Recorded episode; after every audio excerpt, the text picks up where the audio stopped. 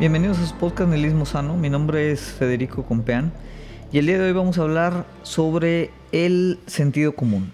El sentido común y un concepto que está ligado em, al, tema de sentido común, eh, obviamente en, una situación ya más teórica, que es el concepto de hegemonía. Y si hay tiempo, eh, si no ya veremos si lo, lo, ampliamos en otro capítulo, pues del tema de hegemonía vamos a saltar a uno de los temas favoritos de todos, que es el tema de la ideología, una palabra que nos encanta utilizar, que escuchamos bastante, mm, eh, especialmente en el, en el ámbito político, y que tiene que ver, tiene que ver con tema de pensamiento hegemónico y tiene que ver otra vez con ese espejismo realista, vamos a llamarle, de, del sentido común. Em, el tema de ideología es, muy interesante. No quiero aquí abordar mucho ese tema todavía, pero digo, estaba debatiéndome también en hablar un poquito sobre todo este tema de, pues cómo los políticos cambian eh, actualmente de partido como si fuera pues ropa, ¿no? Por no decir otra cosa, y pues saltan, ¿no? Van y vienen de uno a otro con el sentido de que pues no hay otra ideología eh, actualmente más que el servicio a la comunidad, es decir, estamos como que viviendo en un presente post-ideológico. Entonces la ideología normalmente pues está mm, eh, acotada o está ligada con la forma en la que pensamos de, de ciertos tipos de militancia política. Eh, sin embargo, eh, el, concepto mismo de ideología yo creo que tiene un sentido mucho más profundo que tiene que ver, ¿no? y lo vamos a relacionar o lo vamos a tratar de relacionar en este episodio, con las cuestiones de sentido común y hegemonía. Em, ¿De dónde viene esta mm, inquietud de, hablar de este tema? ¿no? Em, una función esencial de, de la cuestión filosófica, el pensamiento filosófico, como ya lo hemos dicho, es tratar de retar lo evidente. Es decir, cuestionar lo que parece obvio y problematizar lo que en teoría parece incuestionable. Esa yo creo que es una de las principales funciones o, ventajas del pensamiento filosófico. No es cuestionar lo que ya es cuestionable, digo, para eso hay, hay, muchas otras disciplinas que ya lo hacen, sino cuestionar lo que parece incuestionable, ¿no? retar lo que se nos presenta como obvio, que tiene que ver obviamente mucho con el tema del sentido común. En, temas políticos, eh, pues actualmente tenemos como todo este eh, sistema electoral es, una pues especie de maquinaria gigantesca que, pues en conjunto obviamente con todas las, cuestiones del capitalismo tardío, pues diariamente nos están recordando o nos están enfatizando que las cosas no pueden ser de, una forma distinta. Lo que hay es lo que tenemos, y no solo lo que hay es lo que tenemos, sino lo que tenemos muchas veces nos presionan a pensar que es lo mejor. No hay otra alternativa mejor a lo que tenemos. El fin de la historia, ¿no? como decía Fukuyama en términos de, o hablando de las democracias liberales. Esto obviamente eh, trae a colación la, frase atribuida por ella a Jameson, a veces a Zizek, a Zizek citando a Jameson, o, digo, es una frase ya muy común, em, que es este tema de que pues, es más fácil imaginar el fin del mundo que el fin del capitalismo. Eh, y aquí em, pues yo creo que esa frase mm, continúa siendo pues cada vez más cierta. Eh, es decir, y no solo otra vez el fin del capitalismo, eh, independientemente de, como sistema económico, o sea, del, capitalismo tardío, capitalismo postindustrial o neoliberalismo, como lo queramos llamar, como no, no solo un sistema económico, sino como un, un sistema político, un proyecto político, y también como un proyecto casi epistémico, es decir, hablamos aquí de, que es bien difícil pensar una forma distinta en, acomodar la realidad. Es decir, el capitalismo tardío que vivimos actualmente, con todos sus elementos sociales, económicos y políticos, es una estructuración de la realidad que cada vez es más difícil ver o entender la realidad fuera de la estructuración y de las, herramientas, el lenguaje, los conceptos, las actividades que, nos da este, este mismo presente. ¿no? Entonces, esta incapacidad de, contemplar alternativas eh, genera, pues como de forma inconsciente, a veces consciente también, pero de, forma principalmente inconsciente, un apego a las formas en las que el poder es ejercido sobre nosotros, en esta misma estructura que, describimos. Y eso genera, eh, en ciertos casos, incluso una especie como de conciencia servil que a veces no interpretamos como tal o no, la, detectamos, sino que, la asumimos y la asumimos eh, principalmente o a través de lo que conocemos generalmente como el tema del sentido común. Y ahorita lo vamos a explicar. ¿Qué, ¿Qué significa realmente el sentido común? ¿De dónde viene? ¿Cómo se genera? ¿Cómo se origina? Muchas veces pues de todo este tema realmente ni siquiera nos damos cuenta, ¿no? Eh, y, incluso en, esta situación muchas veces nosotros tomamos la posición ideológica, vamos a llamarle, de, las clases que ejercen el poder, o los opresores, o las élites, o como le quieran llamar, ¿no? Antes que la posición actual de, pues, nuestra subjetividad o nuestra conciencia de, de clase, ¿no? O nuestra realidad material, vamos a a decirlo por usar términos ahí marxistas. ¿no? Entonces, la misma volatilidad de, muchas de las discusiones políticas actuales, em, en donde obviamente eh, ya habíamos platicado de, este tema de la polarización, eh, llevado casi ya a un extremo absurdo, pues es, es a la vez también un síntoma de la renuncia a operar como que por fuera de las mismas estructuras de pensamiento, que nos tienen ahorita pues en esta situación donde está limitado como cualquier posibilidad de, cambio, sea real o imaginado, emancipación o incluso reforma. Eh, eh, la, cuestión reformista incluso parece eh, hoy más difícil de, alcanzar que, en, otras, en otras instancias.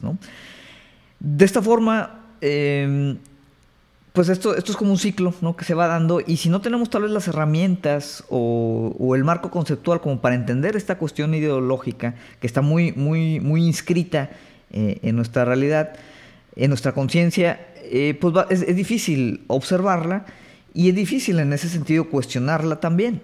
Entonces, ¿qué es lo que pasa? Que vamos por la vida sirviendo inconscientemente al poder o al status quo, replicando los mecanismos de este y replicando los discursos mismos, englobados en esta cuestión del sentido común.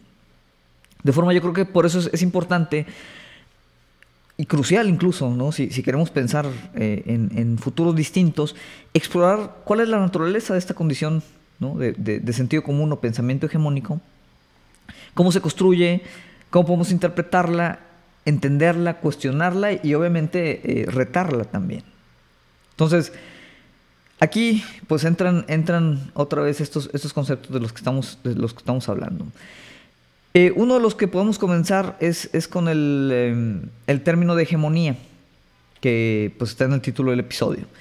Y hegemonía, eh, aunque obviamente digo, pueden buscar la, la definición de diccionario, es, es, un concepto que fue principalmente desarrollado, uno de, los conceptos eh, hegemónicos que, yo tomo son eh, desarrollados o fueron desarrollados por el intelectual marxista eh, Antonio Gramsci, que, pero estoy seguro que, muchos lo han escuchado, al menos les puede sonar. Es, yo creo que clave ¿no? su trabajo para entender muchas de estas situaciones y principalmente él, describe toda esta cuestión del concepto de, de hegemonía. ¿no?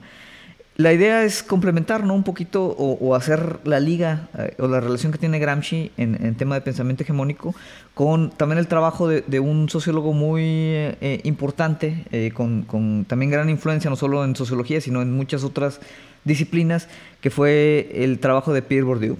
No sé si lo estoy pronunciando bien, pero Pierre Bourdieu, sociólogo, lo pueden también buscar. Vamos a hablar un poquito de los conceptos y obviamente vamos a pasar también a conceptos eh, ya relacionados con eh, lo que Chomsky llamaba la, manufactura del consentimiento, si, hay oportunidad, y ya de lleno eh, en el tema de ideología. ¿no? Eso es un poquito lo, que estaremos platicando el día de hoy. ¿no? Entonces, la hegemonía, ¿qué significa? ¿Qué, nos dice el pensamiento hegemónico? ¿Qué tiene que ver con el sentido común? Para Gramsci, la, clase mm, gobernante o, la clase con poder Em, ejerce obviamente su poder y su influencia. Anteriormente principalmente se hacía a través de, la violencia física, pero las sociedades actuales pues llegan a un punto en, el que, se va disipando esa violencia física que existe todavía y el Estado, por ejemplo, es, el donde está concentrado eh, el, monopolio de la violencia física, aunque esta, bueno, ya, ya tiene leyes, digo leyes, este, fronteras muy difuminadas también con el ejercicio del poder privado, pero la, violencia física sigue, existiendo, la violencia material. Sin embargo, también eh, existen otros tipos de violencia y otros tipos de, ejercicio de poder y de influencia de las clases dominantes sobre las clases eh, dominadas. Y una de las cuestiones que, Gramsci desarrolla es el uso de las ideas hegemónicas para seguir ganando como dominación sobre las clases subyugadas. ¿A qué, a qué se refiere Gramsci con la dominación a través de ideas hegemónicas? Es decir, a través de instaurar como un marco cultural, un, sentido común que obviamente eh, se encuadre dentro de lo que pues, es conveniente para las clases dominantes en curso. Que otra vez, aquí cuando hablamos de clases dominantes y, siempre es importante tener como la perspectiva histórica, pues las clases dominantes han ido cambiando también a lo largo de, la historia del hombre, ¿no? Eh, eh, es decir, en algún momento, por ejemplo, pues la iglesia mantuvo mucho poder, eh, en algún momento los, las, las, monarquías o los estados autocráticos mantuvieron o componían esta clase dominante. Eh, después, bueno, el, surgimiento de la burguesía, eh, también como consolidación de, estas eh, élites de clase, obviamente el, poder privado, el poder gubernamental. Vamos, hay, hay muchos este, subgrupos, tanto a través de la historia como en, un momento particular. Pero de, de las, todas las clases dominantes de las que estamos hablando, la que sea, pues ejerce bastante de su poder y su influencia a través no solo del control de la violencia, a través no solo del control, por ejemplo, de los medios de producción eh, en términos marxistas, sino también a través de, pues de una otra manera, el control del mapa cognitivo de la gente, ¿no? Es decir, qué es lo que pensamos, qué es lo que estamos este, acostumbrados a pensar, cómo estamos socializados o condicionados a pensar, qué tipo de ideas son las que se discuten y obviamente de ahí se deriva también qué es lo que consideramos como correcto o incorrecto eh, dentro de, alguna situación social particular, que eso lo, vamos a platicar o lo vamos a abordar un poquito con las ideas de Bourdieu. Entonces, eso es lo que Gramsci, ¿no? en muy resumidas cuentas, y otra vez hay que, vuelvo a hacer siempre esta, esta anotación, todo lo que aquí se discute es, es de una manera una sobresimplificación Estamos hablando aquí de, obras muy extensas que obviamente en 15, 20 minutos que las platicamos aquí, pues no da para, meternos a todo detalle y, no es la intención tampoco, pero es, es como para que el objetivo es tirar estas líneas, ¿no? Para que ustedes, si les interesa, sepan un poquito por dónde buscar. Entonces, esto es un poquito lo, que se refiere Gramsci con, con la idea, las ideas hegemónicas de, de un, un momento particular. De esta manera, el, sentido común relacionado con estas ideas hegemónicas, pues, significa la forma en lo que los individuos, y obviamente los individuos en su conjunto como sociedad, buscan cómo guiarse en eh, sus preocupaciones privadas inmediatas. Es decir, es la manera en la que uno como sujeto individual buscas o, atiendes para entender tal vez cómo tienes que reaccionar o, qué decisiones tienes que tomar. Entonces, el sentido común, eh, en, términos otra vez comunes, normalmente cómo lo entendemos. Y, y, está esta frase que a mí me cae gordísimo, ¿no? De, no, es que el sentido común es el menos común de los sentidos. ¿Qué es lo que decimos cuando estamos diciendo eso? ¿no? Ah, es que hubo alguien que no se comportó de acuerdo a como nosotros esperamos que esa persona se, comporte. ¿no? Entonces, no tiene esa persona sentido común. A veces relacionamos incluso el, tema de que una persona tenga sentido común con, la capacidad intelectual o cognitiva de esa persona. ¿no? Es decir, alguien que no tiene sentido común es, es, un incompetente, es un idiota, es alguien que no, no entiende ¿no? la forma en la, que, en la que funciona el mundo. E, e, esa es una, una expresión también clásica de, eh, pues digamos, la gente que, defiende otra vez el estado hegemónico de las cosas. Es decir, es que tú no entiendes cómo funciona el mundo.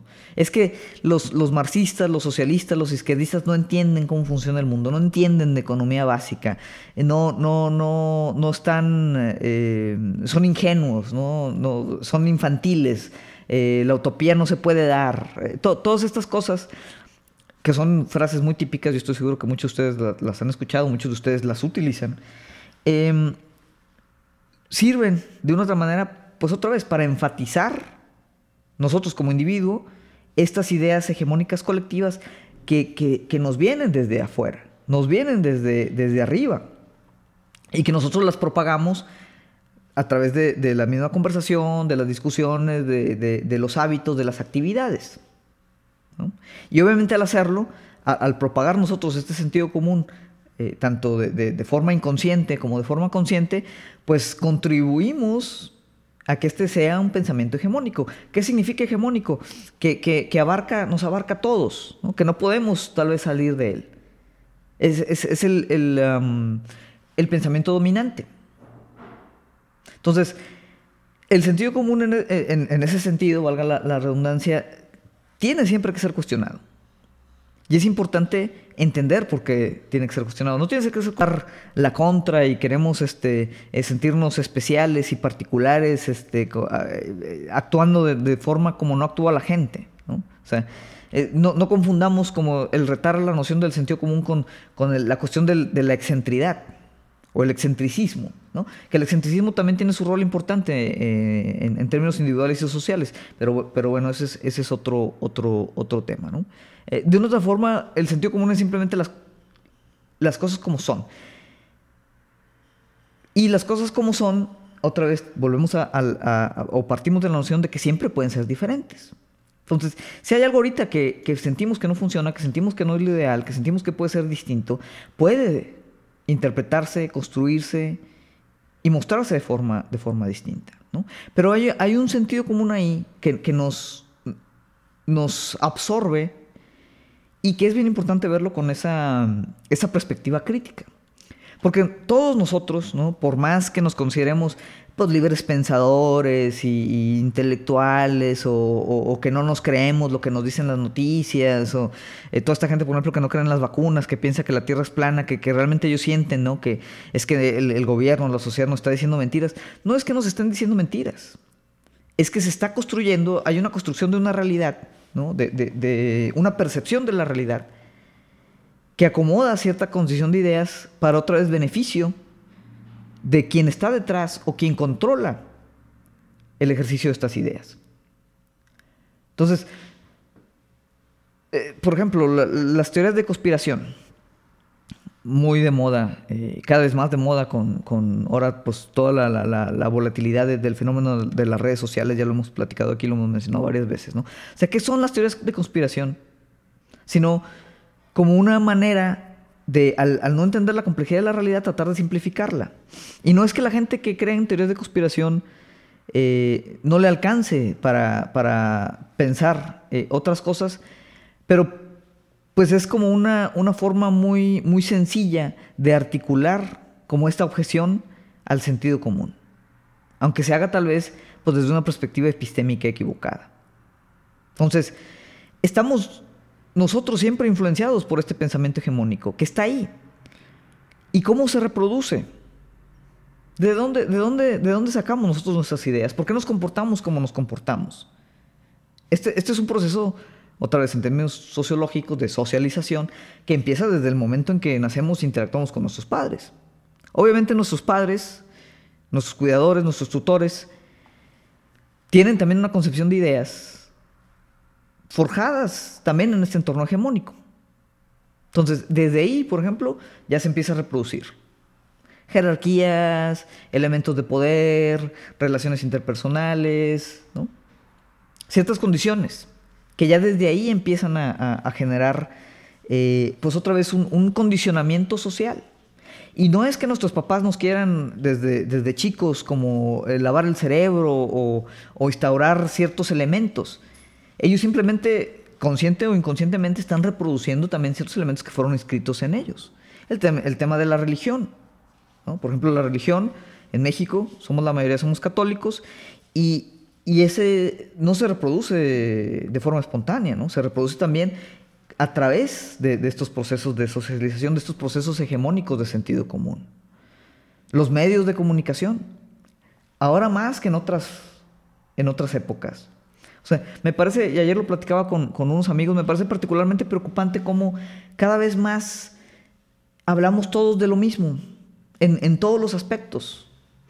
Ya no, no necesitas ni siquiera ver las noticias para hablar de lo mismo. Siempre hay una nota del día, un, evento de la semana, temas de actualidad. Y estamos todos, todos, todo el tiempo, todos los días hablando exactamente de lo mismo.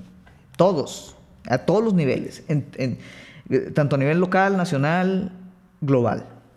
Y eso es preocupante. Y otra vez, cuando hablamos de lo mismo, significa que hay un conjunto cultural de ideas, un conjunto cultural de mecanismos, un conjunto cultural de, nociones de qué es importante y qué no es importante. Y estamos todos discutiendo eso constantemente, reforzándolo, reproduciéndolo. Y es bien difícil actualmente salir como de esa, de esa burbuja.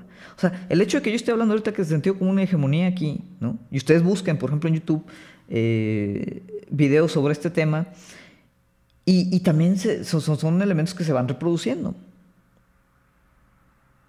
No, no creo que nos dé tiempo aquí eh, para hablar sobre, por ejemplo, toda la teoría de Chomsky de, del tema de, la manufactura del consentimiento, pero los que tengan oportunidad, hay un documental, obviamente esto viene de un, libro, eh, es de los, de los libros digamos, famosos de, Chomsky. Eh, tiene, tiene ya bastantes años, no, no, recuerdo si es de los 70s, de los 80s. Y hay un documental también de poco más de dos horas donde se explican las ideas del libro, que, es esto de eh, manufacturar consentimiento, y habla cómo, o explica más bien, de cómo los medios de comunicación en toda su estructura, pues son parte clave de cómo el aparato de propaganda del Estado del Estado de las clases dominantes. Otra vez volvemos a, la parte o al concepto de clases dominantes. Y no es que sea una conspiración. No, significa que haya 10 eh, este, ancianos en, un cuarto oscuro, ¿no? Eh, diciendo, no, esta semana esta va a ser la noticia que va a salir. No se requiere ese nivel de, descentralización. Simplemente que, ¿qué son los medios de comunicación sino corporaciones? O sea, por ejemplo, muchas veces le cuestionan a Chomsky, es que, eh, eh, ¿cómo, ¿cómo, dices que los medios de comunicación están controlados? O sea, como si se escuchara, como si fuera algo conspiranoico, ¿no? Y Chomsky, por ejemplo, responde, porque nadie pregunta, por ejemplo, ¿cómo, cómo está General Motors controlado. Todos sabemos que General Motors está controlado. ¿Por qué? Porque es una institución privada, es una corporación. Los medios de comunicación también son una corporación.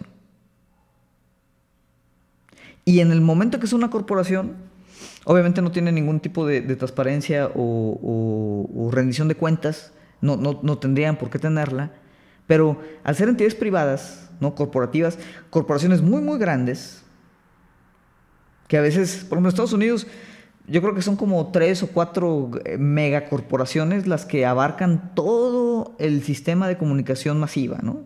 Disney es un monstruo, eh, NBC es eh, parte de General Electric, es parte de eh, los conglomerados de no sé, o sea, y, pueden buscar, no los tengo a la mano, entonces no quiero, no quiero aquí echar mentiras, ¿no? Pero pueden buscar ustedes como todas esas relaciones que hay de, de, pertenencia de estas megacorporaciones con respecto a, los medios de comunicación. Disney, Fox cuando era diferente, Comcast, este, pues así todos los conglomerados este, de Rupert Murdoch.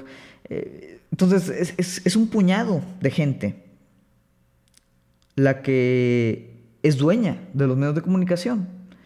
Y en el sentido de que los medios de comunicación son una corporación privada, su principal naturaleza es generar ganancias, generar dinero, es lucrar. Y si estos medios de comunicación como corporaciones, cuyo principal objetivo es lucrar, están controlados ¿no?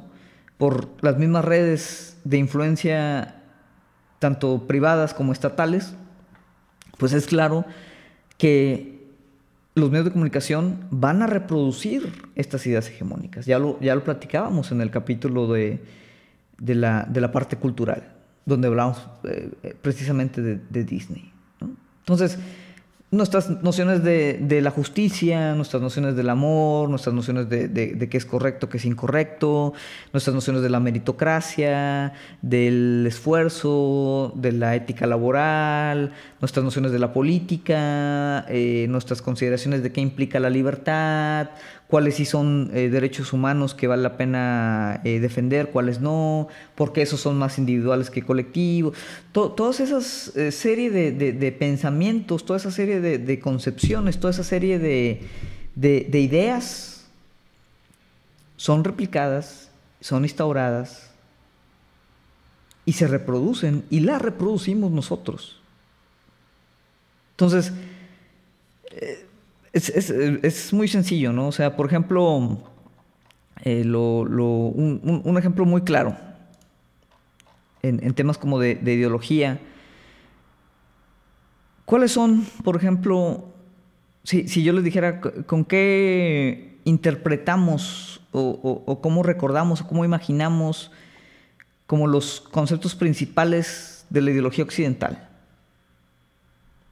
Que está obviamente encarnada principalmente en Estados Unidos, pero que nosotros como Latinoamérica, pues otra vez infectados por esas ideas hegemónicas, estamos ahí inmersos. ¿Cuáles son como los, los conceptos, las frases, las ideas claves que tienen que ver con, la ideología occidental? Democracia, libre mercado, igualdad, libertad de expresión, el derecho a la propiedad privada, individualismo, Y, una, una, noción de libertad negativa, ¿no? en, términos de la distinción de libertad positiva y negativa, por ejemplo, de, de, Isaiah Berlin, pero en términos de, libertad negativa individual. ¿no? Los derechos humanos, y, de eso me gustaría después hacer un capítulo específico de los derechos humanos, los derechos humanos, que son importantes como, como concepto, son derechos individuales que están ligados a, este tipo de, como ideología occidental. De forma que existe pues todo este, este, este como sistema de, valores y creencias que tenemos compartido y que no es coincidencia que esté compartido, es una reproducción constante. Eso es el sentido común. El mismo lenguaje reproduce ese tipo de elementos.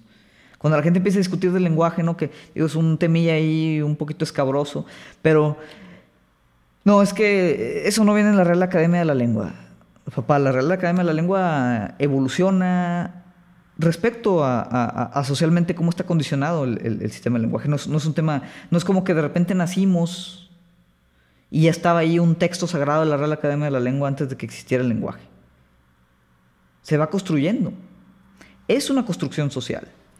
Y muchas veces, digo, la, gente que, está un poquito, eh, digamos, sesgada eh, hacia, em, pues más esta parte del sentido común, hace críticas de, em, pues esto que podemos llamar un poquito ideas postmodernas.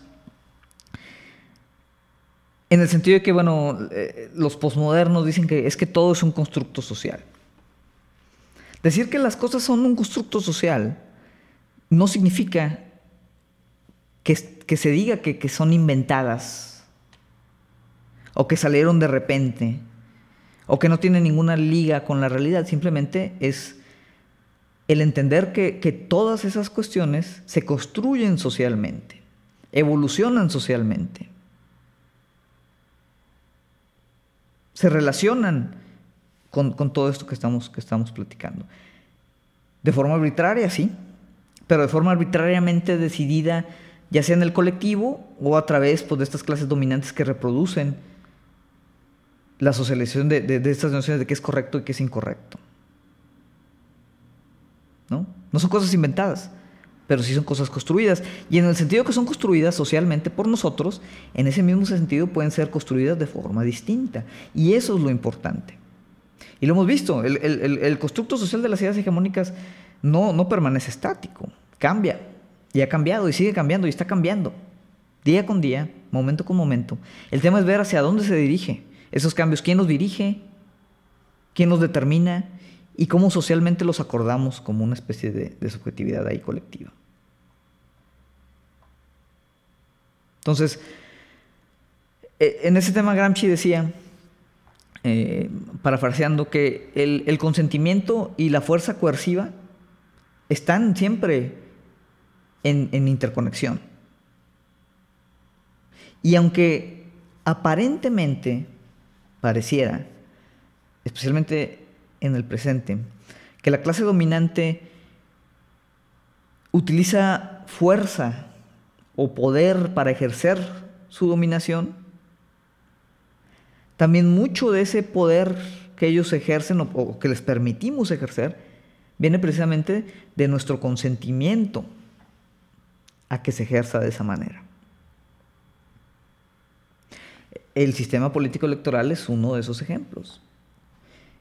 El teatro podrido que es la política electoral, por más que haya intenciones buenas y sinceras de cambiarlo, porque obviamente siempre hay figuras políticas, vamos a llamarle positivas, o que intentan ser positivas, a veces llegan al poder, a veces no llegan al poder. Se llegan al poder o, se corrompen o simplemente quedan ahí estancadas porque el mismo mecanismo, la estructura, no, les deja articular un cambio.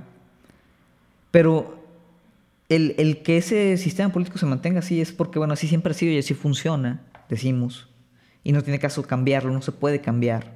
Entonces, ahí de una otra manera estamos dando consentimiento a que esa máquina que no sirve siga ahí operando sin funcionar.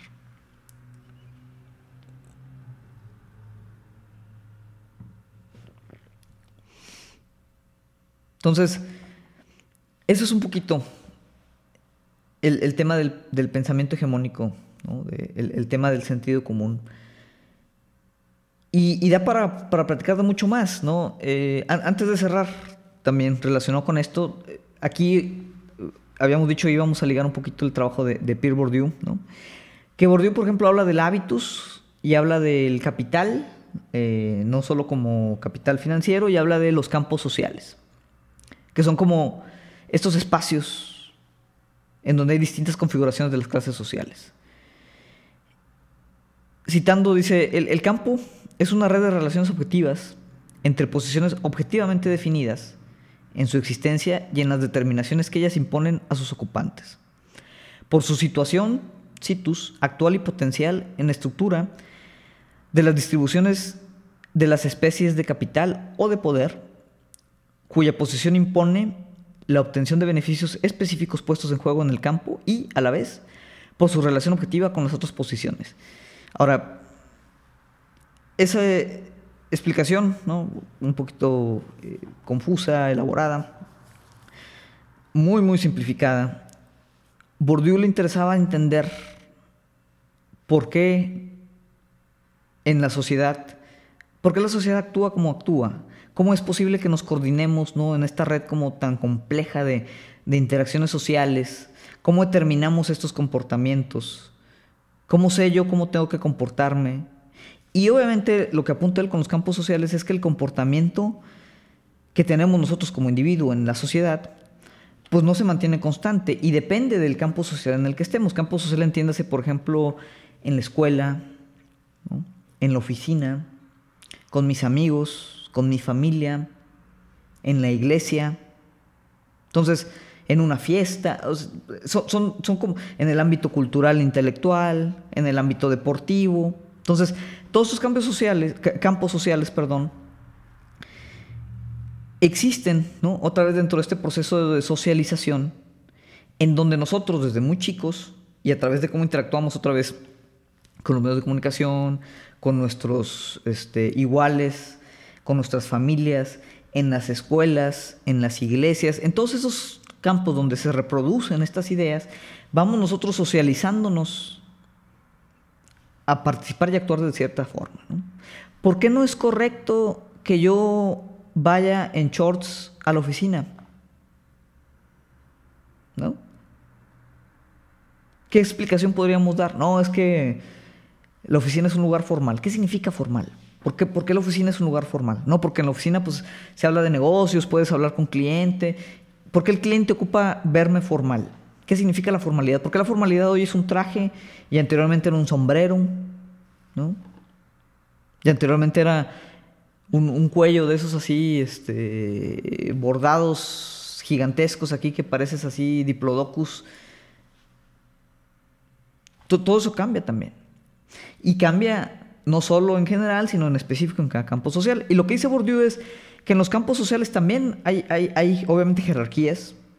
Y esas jerarquías ¿Por qué cuando tú vas, por ejemplo, uno, que no es, eh, obviamente hablamos desde una clase privilegiada, pero no, no, soy eh, parte de un privilegio eh, así del 1%, de forma que, por ejemplo, si yo ahorita voy en mi fiesta 2011, 2010, no, 2011, al club campestre, ¿no? Y me bajo con, esta ropa, me, voy a sentir incómodo. ¿Por qué? Porque en ese campo social no solo no pertenezco En, sentido estricto de la palabra, sino que incluso si trataba de entrar, jerárquicamente yo estaría muy por debajo en, ese escalón social del Club Campestre de Monterrey. ¿Por qué? Porque no estoy yo acostumbrado, ¿no? O sea, yo no sé, por ejemplo, cuáles son los modos de operar del campo de golf, yo no sé cuáles son la, la etiqueta ¿no? De un, club campestre como ese. No, no, sé ahí cómo se maneja, qué tipo de vestimenta tengo que llevar, ¿no? Eh, no, no, sé cómo opera, no, no entiendo cómo opera ese campo social. Entonces, al no saber cómo opera ese campo social, yo no puedo generar capital social, por ejemplo, en ese campo. Y mi jerarquía ahí es baja. Entonces, empiezan estas relaciones que explica Bourdieu, sociales de poder, relacionadas con el capital. En el ámbito deportivo, ¿no? ¿Dónde está el capital en el ámbito deportivo? Pues hay ciertos deportes, por ejemplo, que son de clases altas, hay ciertos deportes que son de clases bajas. Dentro de cada deporte eh, hay ciertas condiciones de apariencia, de vestimenta, de, actitud, de comportamiento, que te van dando eh, cierto, cierto nivel de capital social en esas situaciones. Por ejemplo, en el ámbito también intelectual y artístico, conocer ciertas obras, ciertos textos culturales, eh, eh, cierto lenguaje, cierta elocuencia, la forma otra vez en la que te ves, o sea, si te ves pues como ignorante en tu apariencia o te ves como, como una persona muy inteligente, todas esas cuestiones son, van construyendo capital, otra vez, no solo el capital financiero, que también es importante, sino capital en términos de, gustos, de, cultura, de, refinamiento, de comportamiento. Y todo esto en las diferentes esferas de estos campos sociales, pues van creando otra vez ciertas jerarquías y al tener ciertas jerarquías, pues ciertas clases dominantes que mantienen obviamente el sentido común de esta socialización en específica de cada uno de los campos. El Estado, por ejemplo, siendo uno de los grandes agentes ideológicos, pues tiene el monopolio, ya decíamos, legítimo de la violencia, y no solo la violencia física, sino también la violencia simbólica. Que la violencia simbólica se ejerce a través, por ejemplo, de este tipo de, temas, como el tema del club campestre. No cualquiera puede ir al club campestre. Hay ciertas nociones de exclusión. Yo recuerdo cuando era muy chico, eh, teníamos ahí en, la casa de mis papás, pues teníamos eh, una persona que nos ayudaba en, la casa, la típica ayuda doméstica de limpieza. Yo, pequeño, ignorante, sin ningún tipo de conciencia de clase, para mí era común, pues de repente en algún fin de semana, ¿no? ir con mis papás a, Galerías Monterrey, a, estas tiendas departamentales, a Liverpool. Y en algún momento, no sé por qué, yo le pregunté a, a esta jovencita, una jovencita que nos ayudaba ahí en la casa, si ella iba a Liverpool o iba seguido ahí a galerías. Y para mi sorpresa me comentó que no, que nunca había entrado. ¿no? A sus 18 o 20 años no sé qué edad tendría en ese momento. Y para mí eso fue extraño. Y después lo entendí.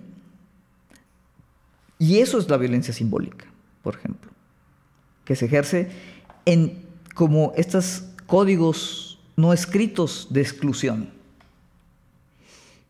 O estos comportamientos en los que tenemos que apegarnos o, de repente no nos podemos apegar, porque están fuera de nuestra condición, normalmente de clase. Entonces, ¿qué es lo que se genera con todos estos campos sociales, con toda esta socialización, con toda esta jerarquización, con todo este también eh, movimiento de capitales sociales? Pues genera otra vez una, no solo una, cuestión de idea, o sea, genera lo que es una cuestión cultural completa hegemónica. Lo que genera o produce que los dominados, es decir, los, los que no son la clase dominante, llámale eh, como quieras, ¿no? Pero que los dominados piensen con las categorías mentales heredadas de los dominantes. Y ese sentido común es eso. Son categorías mentales heredadas que a veces simplemente las operamos sin pensar y que en la mayoría de las situaciones hace que reproduzcamos y perpetuemos esta violencia simbólica que viene desde el Estado, desde las clases dominantes y que la ejercemos nosotros también. Y esa violencia simbólica garantiza la continuidad de esa hegemonía. Y toda esa amalgama de conceptos los podemos englobar en la concepción o la noción de ideología. Y esa concepción de ideología nos explica por qué la gente piensa y defiende a capa y espada muchas de las situaciones abiertamente negativas de nuestra sociedad actual. A mí el principal ejemplo, el ejemplo más divertido, y, en algún momento yo me peleaba mucho con, los libertarios de derecha, los anarcocapitalistas, que es como pues, una ideología bastante infantil. Eh, en mi opinión la podemos discutir más adelante. Porque precisamente el anarcocapitalismo es como esta confluencia exagerada del pensamiento hegemónico actual. Y lo interesante es que la mayoría de los anarcocapitalistas se piensan a sí mismos como pensadores casi casi independientes y son el extremo que reproduce de mejor manera las ideas ideológicas del presente, la condición ideológica del presente. Pero para ellos la, única ideología que existe es la, cuestión de cultural, que dicen que la izquierda ganó la guerra cultural, o las cuestiones ideológicas, por ejemplo, marxistas, comunistas, socialistas, que realmente pues no eh, están en el imaginario, pero no la realidad no opera bajo esas ideologías. Son ideologías también. Entonces, ahorita con esto o hasta aquí quiero cerrar tema de sentido común, tema de hegemonía, varias ideas, varias líneas, hay muchas cosas a profundizar. Y sí quiero dar tal vez en otro capítulo, no sé si inmediatamente el que siga o algunos después, uno donde ya empecemos ahora sí, ya con este antecedente, a hablar específicamente de la cuestión de ideología, que hay mucho de qué hablar y hay muchos pensadores que, nos hablan de esa parte y que hablan, ya podemos empezar a hablar ahí del tema de conciencia de clase y, y, de la reproducción de la ideología y cómo hay estos aparatos ideológicos del Estado, utilizando ahí eh, términos de, de Althusser. Entonces, por esta semana sería todo. Les agradezco a los que nos, nos escuchan y, pues yo creo que la conclusión o el mensaje ¿no? de, de, de esta sesión es que tenemos que cuestionar el sentido común, no porque sea sentido común y ya, sino porque al entender de dónde viene este pensamiento hegemónico nos damos cuenta que está normalmente dirigido por las clases dominantes. Y dependiendo de nuestra visión objetiva o subjetiva de, cómo nos guste o no nos guste la situación actual, pues yo creo que para pensar una situación distinta, tenemos que hacer ese cuestionamiento y ser muy críticos de dónde vienen no solo esas ideas, sino de dónde vienen nuestras ideas. ¿Cómo llegamos a ellas? Porque estoy seguro que muchas veces hemos discutido N cantidad de cosas desde el sentido común desde nuestras creencias. Y normalmente las creencias que tenemos más firmemente afianzadas son las que menos hemos cuestionado. Por esta semana es todo, les agradezco. Les recuerdo, para los que nos escuchan por primera vez, estamos en las principales plataformas de podcast, eh, iTunes, Google, Spotify. Suscríbanse por favor, déjenos las reseñas, ayúdenos a, seguir creciendo. Estamos ya eh, cerca de los 80 suscriptores en Spotify. Eh, estamos también en Facebook, ahí subimos también eh, algunos directos. estamos ya en YouTube, donde pueden escuchar también el, podcast pero pues viéndome gesticular y manotear y etcétera, etcétera, ¿no? Entonces ahí también nos pueden encontrar. También suscríbanse por favor ahí al canal, déjenos sus comentarios, sus recomendaciones, ya sea a través de Facebook, ya sea a través de YouTube, o como siempre me pueden escribir directamente a federico.compean.gmail.com.